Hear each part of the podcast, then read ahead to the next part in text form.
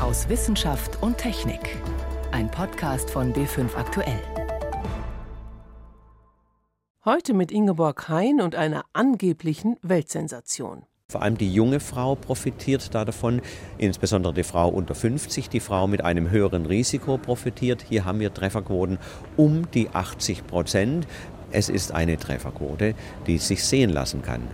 Das war vor zwei Monaten Christian Sohn, der ärztliche Direktor der Universitätsfrauenklinik Heidelberg. Er stellte einen Bluttest vor, der Brustkrebs erkennen soll. Doch der versprochene Durchbruch entwickelt sich mehr und mehr zu einem medizinischen Skandal. Gleich mehr dazu. Außerdem berichten wir über Züge mit einem innovativen Antrieb, Wasserstoff. Und als erstes beschäftigt uns eine Impfkampagne in Afrika im Kampf gegen Malaria. Ich begrüße Sie zu unserem Wochenrückblick aus Wissenschaft und Technik. Ein Stich ist besonders für Kleinkinder lebensgefährlich. Ein Stich durch die Anopheles-Mücke, die Malariaerreger überträgt. Große Hoffnungen gibt es jetzt durch den weltweit ersten Impfstoff. Am Dienstag startete in Malawi eine groß angelegte Impfkampagne. In dem Land im Südosten Afrikas erkranken jedes Jahr sechs Millionen Menschen an Malaria. Sie ist dort die Todesursache Nummer eins. Geduldig warten sie, Mütter mit ihren Babys auf dem Arm. Im Gesundheitszentrum von Metundu stehen sie an. Jeden Tag sind es andere Frauen, die sich einreihen. Eine von ihnen ist Alina Zizi. Mein Mann hat Malaria. Deshalb bin ich hergekommen, um mein Baby impfen zu lassen. Ich habe in meinem Dorf gehört, dass hier im Krankenhaus Kinder dagegen geimpft werden. Ich möchte nicht, dass mein Kind Malaria kriegt. Deshalb bin ich hier, damit es geimpft wird. Die Weltgesundheitsorganisation, die den Impfstoff nun testet, beschreibt ihn gar nicht als Allheilmittel. Vorangegangene klinische Studien haben gezeigt, dass die Erfolgsquote bei nur 39 Prozent liegt. Sprich, vier von zehn Kindern waren geschützt. Aber überhaupt ein paar Malariafälle verhindern zu können, wäre schon ein Erfolg für Malawi, sagt der stellvertretende Gesundheitsminister Michael Kayange. Diese Malaria-Impfung ist sehr wichtig für Malawi, weil das ein Riesenproblem für uns ist. Pro Tag sterben ungefähr acht Menschen hier. Es ist also ein großes Gesundheitsproblem. Und deshalb sehen wir es als Land ganz positiv, wenn diese Impfung immerhin ein paar Fälle verhindern und ein paar Leben retten kann. Wir sind froh, dass wir jetzt impfen können. Die Spritze bekommen die ganz Kleinen verpasst, denn die meisten Todesopfer sind Kinder, die jünger sind als fünf Jahre. Deshalb werden Kinder, die zwischen 5 und 17 Monaten alt sind, jetzt geimpft. Im Krankenhaus der Hauptstadt Lilongwe bedeutet der Normalbetrieb, dass zwei Stockwerke komplett mit Malaria-Patienten geradezu überbelegt sind. Die Weltgesundheitsorganisation WHO sagt deshalb, der Impfstoff werde einen bedeutenden Einfluss haben, auch wenn es in der Zukunft einmal effektivere Impfstoffe geben werde. Pedro Alonso, der Direktor des Malaria-Programms der WHO, klingt zufrieden. Die Welt hat 100 Jahre lang nach einem Impfstoff gegen Malaria gesucht. Was wir jetzt haben, ist zum ersten Mal in der Geschichte eine Impfung. Und das ist auch die erste gegen einen Parasiten beim Menschen. Das ist ein Riesenerfolg für die Forschungsgemeinschaft, die es geschafft hat, eine Impfung gegen einen Parasiten zu entwickeln. Eine Impfung gegen Malaria. Producing a vaccine against the parasite, a vaccine against malaria. Dabei ist der Impfstoff allein nicht die Antwort auf Malaria. Moskitonetze und Insektizide sind unerlässlich. Deshalb hat die Regierung schon in den vergangenen Jahren damit begonnen, imprägnierte Netze an die Bevölkerung zu verteilen, vor allem an schwangere Frauen und Familien mit Kleinkindern. Eine davon ist Asiato Amido aus Chimatiru und sie sagt, die Netze funktionieren. Ich bin so froh darüber. Vorher hätten wir einfach krank werden können. Jetzt sind wir geschützt vor Mückenstichen und vor Malaria. Mit Insektiziden imprägnierte Moskitonetze und die Impfung. Das könnte die Lösung sein. Moskirix oder RTTS heißt der Impfstoff, der jetzt erprobt wird. Jedes Kind bekommt insgesamt vier Spritzen, damit die Impfdosen vielleicht ihre Wirkung entfalten können. Die Menschen in Malawi jedenfalls sind jetzt schon positiv gestimmt. Denn sie wissen, sie sind der Malaria nicht mehr hilflos ausgeliefert. Ein Beitrag von Jana Gent. Klingt einfach nur gut. Züge, die beim Fahren kein CO2, keinen Feinstaub und keine Stickoxide produzieren. Statt mit Diesel sind sie mit Wasserstoff unterwegs. Momentan allerdings nur in Niedersachsen, wo sie weltweit als erste Testfahrzeuge im Schienennetz zwischen Elbe und Weser im Einsatz sind. Nach rund einem halben Jahr gibt es jetzt ein Zwischenergebnis. Thomas Sambol. Nächster Halt, Harsefeld. Ausstieg in Fahrtrichtung rechts. Andrea Jäger sitzt im Führerstand der Regionalbahn von Buxtehude nach Cuxhaven und hält Ausschau. Kurz vor dem nächsten Bahnhof gibt es nämlich immer diese Brücke. Auf der warten immer jede Menge Eisenbahnfans. Und auf der Brücke standen sie vorhin und hatten gefilmt und Fotos gemacht beim Vorbeifahren. Das hat man öfters mal, dass sie an der Strecke stehen. Das ist ganz cool. Was die Fotografen an dem himmelblauen Triebwagenzug so fasziniert, das Geheimnis liegt in den rechteckigen Kästen auf dem Dach, die aussehen wie überdimensionale Koffer. Aber, so Andrea Jäger. Da sind zu sehen die Brennstoffzellen, die schwarzen Kästen mit den Ventilatoren oben drauf. Daneben sind die Tanks, dieses lange, was über die beiden Türen in jede Richtung geht. Und dann durch chemische Reaktionen in der Brennstoffzelle selber wird der Strom erzeugt. Und das funktioniert so. Die Brennstoffzelle wandelt Umgebungsluft und Wasserstoff in Wasser um. Dabei entsteht Strom, der Lithium-Ionen-Akkus auflädt. Die Akkus wiederum liefern dem Elektromotor Energie. Was übrig bleibt, ist Wasserdampf, der gerade als feiner Rauch über dem Zugdach aufsteigt. Ihr Wasserstoffzug ist dadurch nicht nur viel sauberer, sondern auch viel leiser als ein Zug mit Dieselantrieb, betont Triebwagenführerin Andrea Jäger. Keine Motorgeräusche, die hier hochdröhnen. Es ist definitiv angenehmeres Fahren wie mit den Dieselfahrzeugen. Und sie sind halt wirklich ziemlich zuverlässig.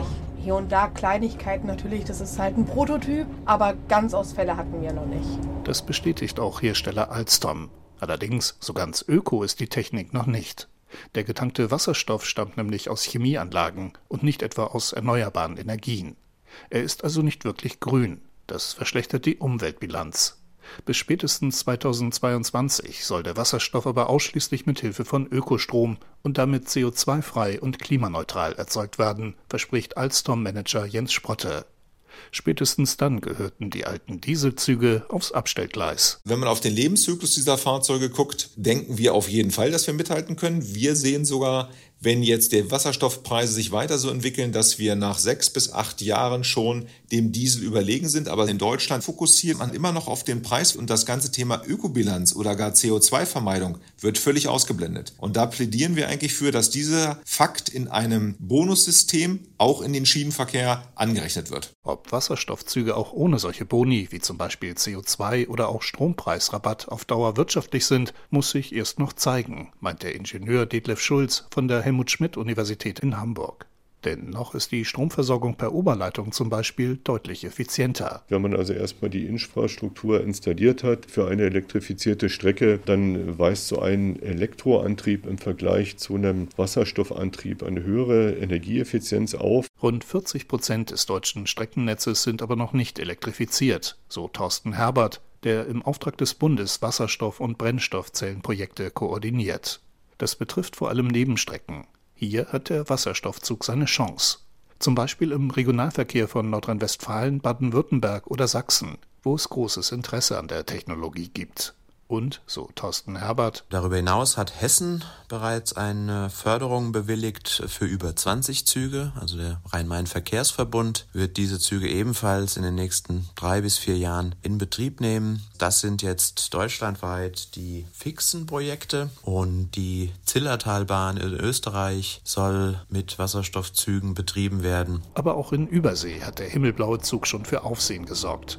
Kanada, Japan und Korea zum Beispiel wollen in Zukunft ebenfalls Wasserstoffzüge einsetzen. Gut möglich also, dass der Prototyp aus der Provinz den Schienenverkehr weltweit ein bisschen leiser, sauberer und klimafreundlicher machen kann. Thomas Sambol über erste Erfahrungen mit Wasserstoffzügen. Sie hören B5 am Sonntag aus Wissenschaft und Technik im Studio Ingeborg Hein. Es klingt erst einmal ein wenig verrückt einzelne Häuser oder vielleicht sogar ein ganzes Dorf anheben, um es vor Hochwasser zu schützen. Ist aber gar nicht verrückt, sondern seit zwei Jahren ein Forschungsprojekt, an dem unter anderem Ingenieure der TH Nürnberg beteiligt sind. Konkret geht es um den kleinen Ort Brockwitz. Inga Pflug berichtet. Brockwitz, ein Ortsteil von Coswig an der Elbe in Sachsen. Regelmäßig wird bei Hochwasser die flusszugewandte Seite des Örtchens überschwemmt, sehr zum Leidwesen der Bewohner und der denkmalgeschützten Gebäude im bis zu 1000 Jahre alten Ortskern. Für den Leiter des Ordnungsamtes, Olaf Lier, steht fest, wir haben auf dieser Niederseite in Brockwitz Häuser stehen, die ein bis zwei Meter zu tief sind. Und die Idee ist, entweder man gibt diese Häuser langfristig auf oder man hebt sie einfach hoch. Aufgeben kommt nicht in Frage und deswegen beschäftigt sich mit der zweiten Option, dem Hochheben, tatsächlich ein vom Bundesumweltministerium gefördertes Forschungsprojekt. Darin untersuchen Wasserbauingenieure, Denkmalpfleger, Architekten und Raumentwickler die Umsetzbarkeit eines solchen Unterfangens. Eineinhalb, zwei oder drei Meter müssten die einzelnen Gebäude angehoben werden. Die Idee? Wie mit einem Wagenheber werden die Häuser hydraulisch nach oben gedrückt, Millimeter für Millimeter, erklärt Dirk Carstensen. Der Leiter des Instituts für Wasserbau und Wasserwirtschaft der TU Nürnberg koordiniert das Projekt. Grundsätzlich geht man hin und baut mehr oder weniger eine Bodenplatte, unter die bzw. über die dann Hydraulikzylinder gestellt werden und dann wird praktisch das, was über der Platte ist, einfach nach oben gehoben in einen Bereich, wo es entweder dann abgestützt und erfüttert beziehungsweise mit einer neuen Fundamentierung ausgestattet wird. Mit Einzelprojekten gibt es dazu schon gute Erfahrungen, aber quasi eine ganze Ortschaft zu heben, das hat bislang noch keiner gemacht. Denn der Charakter des Dorfes selbst und vor allem seine Nutzbarkeit müssen ja erhalten bleiben. Wie kommt man jetzt von der Straße in den Ort? Wie kommt man zukünftig in den Ort? Welche Wegebeziehungen ändern sich, welche Sichtbeziehungen. All diese Fakten sind wirklich intensiv in zwei Jahren betrachtet worden. Sie müssen an Medienträger, an Wasserleitungen. Es muss ja alles mitbedacht werden und alles mit hochgelegt werden, umgelegt werden. Ein sehr aufwendiger Prozess der aber durchaus als Alternative zu einem Deichbau in Frage käme, betont der Wasserbauingenieur und stellt mehrere Szenarien und ihre Auswirkungen auf die Bausubstanz in dem Elbeörtchen gegenüber. Erstens Brockwitz ohne Deich, dann wäre alles wie bisher und die Häuser stünden regelmäßig unter Wasser. Zweitens Brockwitz mit Deich.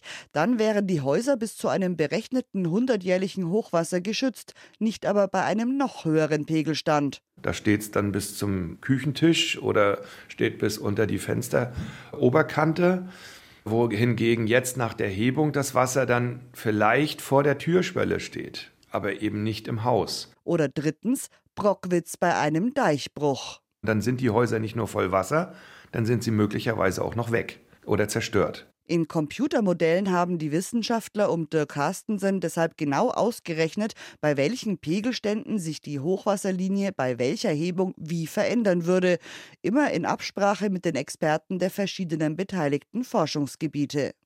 Wo fließt das Hochwasser hin, wenn ein Haus um wie viel gehoben wird? Welchen Weg sucht sich die Flut, wenn an welcher Stelle eingegriffen wird?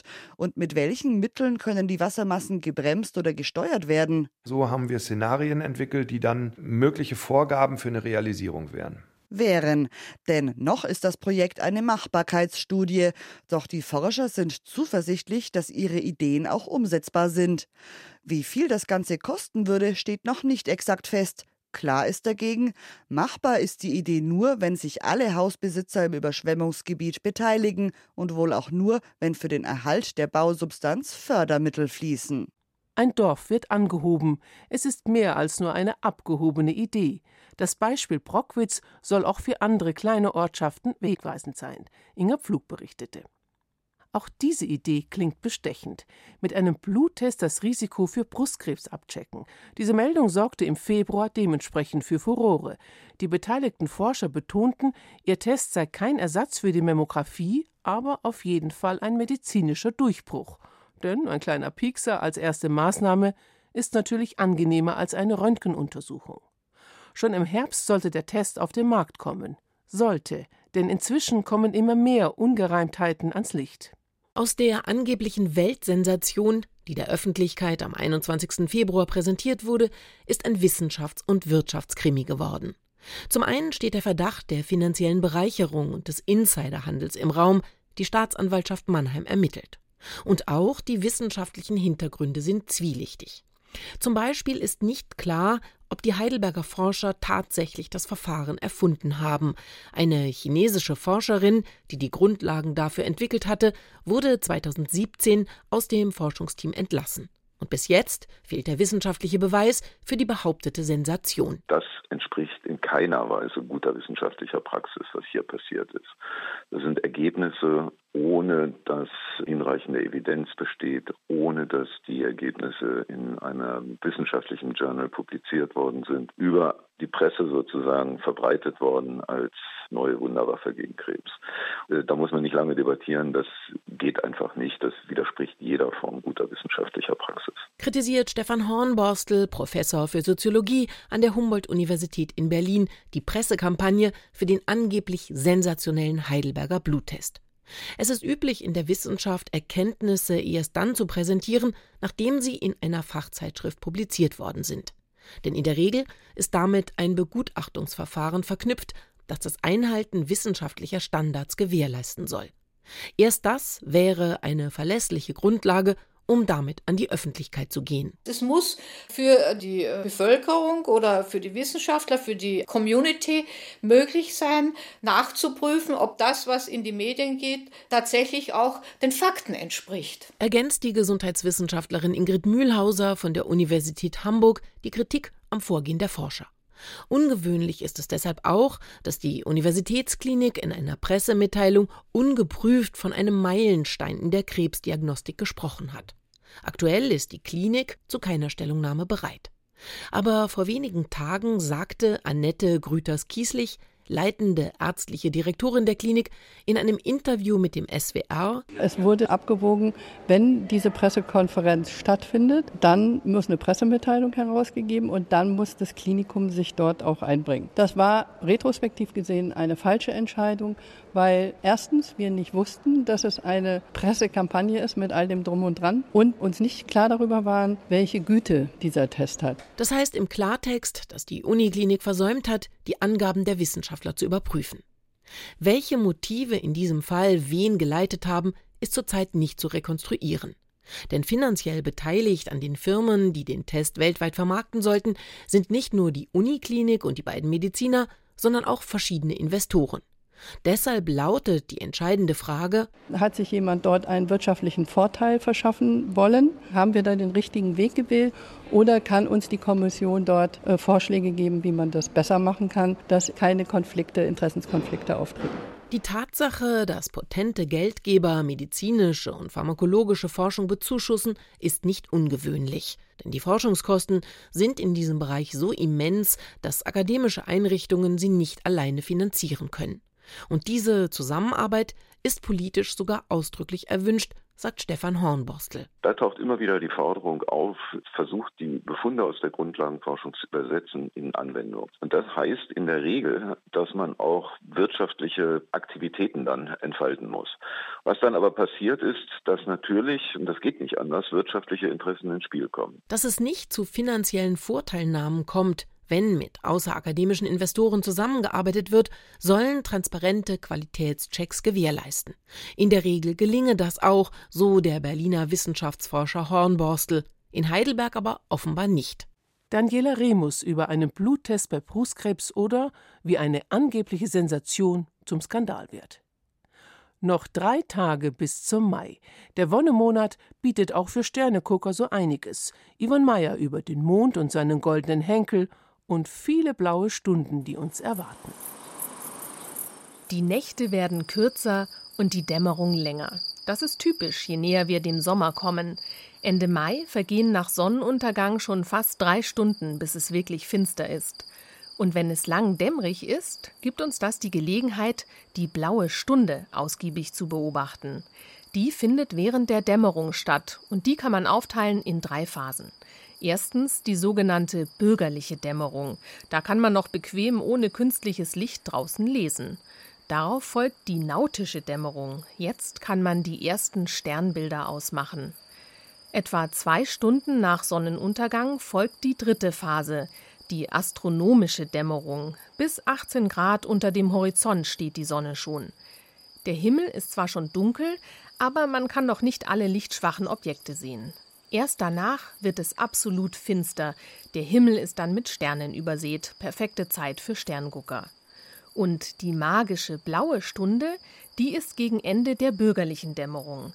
Es ist der Moment, an dem die Sonne zwar schon richtig verschwunden ist, aber der Himmel sich tiefblau über uns erstreckt. Literaten und Maler haben diesem fragilen Gleichgewicht aus Licht und Dunkelheit zahlreiche Werke gewidmet, aber auch Fotografen lieben die blaue Stunde. Dann ist nämlich der Himmel genauso hell wie die künstliche Beleuchtung von Häusern oder Straßenlampen. So entsteht eine gleichmäßige Ausleuchtung, die zu ungewöhnlich bunten Farben auf dem Foto führt. Wenn es richtig dunkel ist, kann man sich im Mai auf die Suche nach einem typischen Mai-Sternbild machen, dem Löwen. Er gehört zu den zwölf Sternbildern des Tierkreises, die man auch von den Horoskopen kennt, und er liegt zwischen Krebs und Jungfrau, nicht weit vom großen Wagen entfernt. Mit ein wenig Übung lässt sich der Löwe leicht finden, denn er hat einige markante Strukturen. Zunächst sucht man am Sternenhimmel eine große gerade Linie aus vier hellen Sternen. Wenn das Sternbild hoch am Firmament steht, hat sie Ost-West-Ausrichtung. Der hellste Stern ist der zweite von rechts, Regulus. Er ist Teil des Frühlingsdreiecks. Über diese Grundlinie erhebt sich ein großer Bogen, das ist der Leib des Löwen. Und darüber noch ein kleinerer Bogen, das mächtige Haupt. Der griechischen Mythologie nach handelt es sich beim Löwen übrigens um den nemäischen Löwen, der vom Göttersohn Herakles überwältigt und getötet wurde. Außerdem lohnt sich im Mai ein Blick auf den Mond. Dort kann man am 13. mit dem Fernglas ein kleines, aber spannendes Phänomen betrachten, den sogenannten goldenen Henkel.